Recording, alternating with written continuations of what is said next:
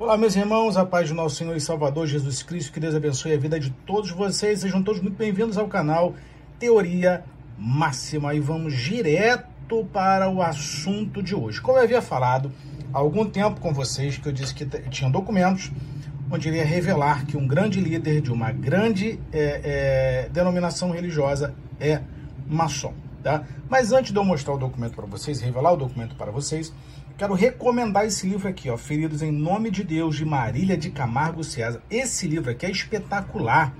Esse livro aqui é extraordinário, maravilhoso, vale muito a pena vocês comprarem, vale muito a pena vocês lerem este livro que fala como as denominações religiosas atrocidam seus líderes, as, as ovelhas, como as denominações religiosas machucam as pessoas, tá? Vale muito a pena, um livro maravilhoso, recomendo. E um segundo livro também que eu recomendo para vocês, que é esse aqui, ó, uma introdução à teologia das questões preliminares da vocação e do labor teológico de James Sawyer, tá? Esse livro aqui é um livro quando eu estava na faculdade de teologia, foi recomendado por pelos professores, tá? É um livro extraordinário, futuramente vou estar fazendo alguns estudos com vocês e vai estar sendo diretamente desse livro. Mas vamos lá ao que interessa. Bem, a documentação, tá? O documento está neste livro aqui, tá? Esse daqui, ó, a história revelada de pedir mais cedo, tá? Editora, página 55. Esse meu livro já está bem velhinho, tá? Eu tenho guardado ele há muito tempo e diz assim. Vamos lá. É, tem 4.800 poltronas estofadas, ar-condicionado, som estéreo de cinema e 400 vagas de estacionamento. O acabamento da arquitetura é refinado. No dia anterior, Pedi mais cedo conheceu a obra e, de, e discutiu detalhes com os arquitetos. Papai precisava ter visto esta igreja, afirma, ao contemplar o colorido dos vitrais e o altar de mármore. Henrique Francisco Bezerra, pai de Pedir Mais Cedo, era lagoano de Penedo, cidade do semiárido de Alagoas, com pouca escolaridade, ouvinte assíduo da Hora do Brasil, histórico noticiário do rádio brasileiro, Henrique fez a vida como autodidata, aprendeu a tocar violão sozinho, dedilhando é, o instrumento dentro de casa. Costumava perguntar sempre quem ensinara, o professor, quem havia primeiro descoberto conhecimento e metia-se a aprender o que não sabiam. Curioso, né?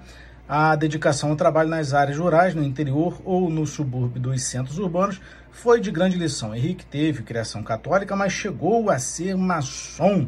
Também era severo, duro, um tanto emburrado, tá? Então aqui, isso aqui comprova, isso aqui é um documento que comprova, tá?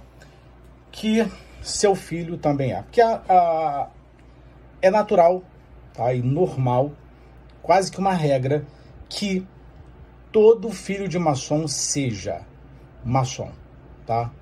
Então tá aqui, ó. Mas chegou a ser maçom.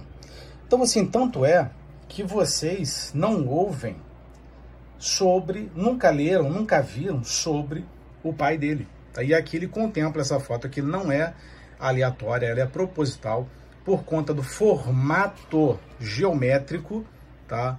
da igreja, aqui ó, uma forma piramidal, tá? Forma piramidal, pirâmide. e aqui ele contempla a obra da igreja. E não é por acaso também que ele está na mesma página que fala que seu pai é maçom, tá?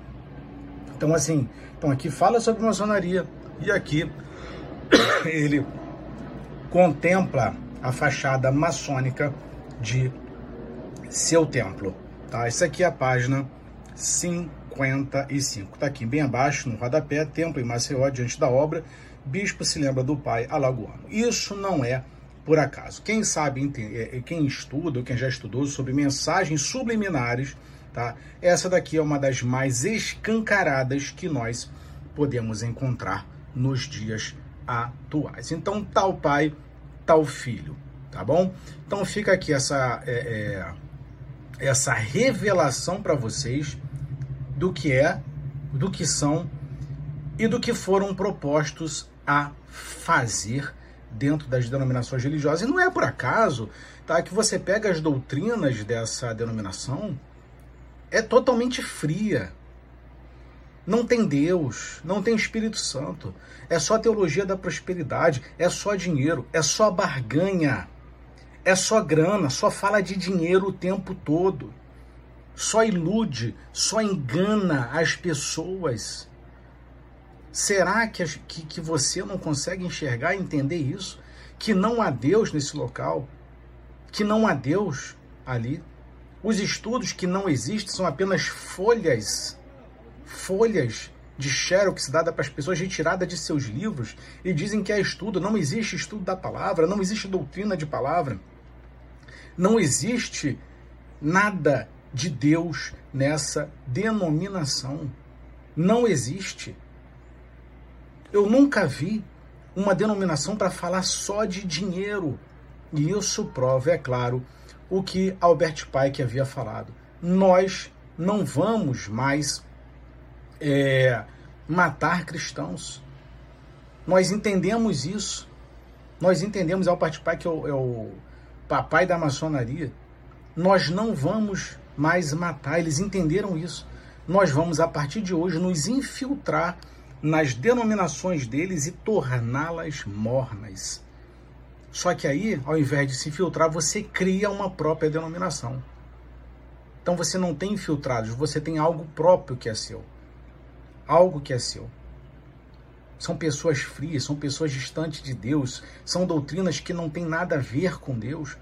Coloca dinheiro no envelope, coloca dinheiro ali, coloca dinheiro assado. É a fogueira santa que, que tem que dar dinheiro. 10, 20, 30, 100 mil reais, 200 mil reais. Que tanto, que tanto dinheiro é esse que Deus quer? E as pessoas não conseguem entender. Então, tudo isso se trata de uma obra maçônica para esfriar o coração das pessoas. Repetindo, está aqui, ó. A dedicação ao trabalho nas áreas rurais do interior, no subúrbio dos centros urbanos, foi uma grande lição. Henrique teve criação católica, mas chegou a ser maçom.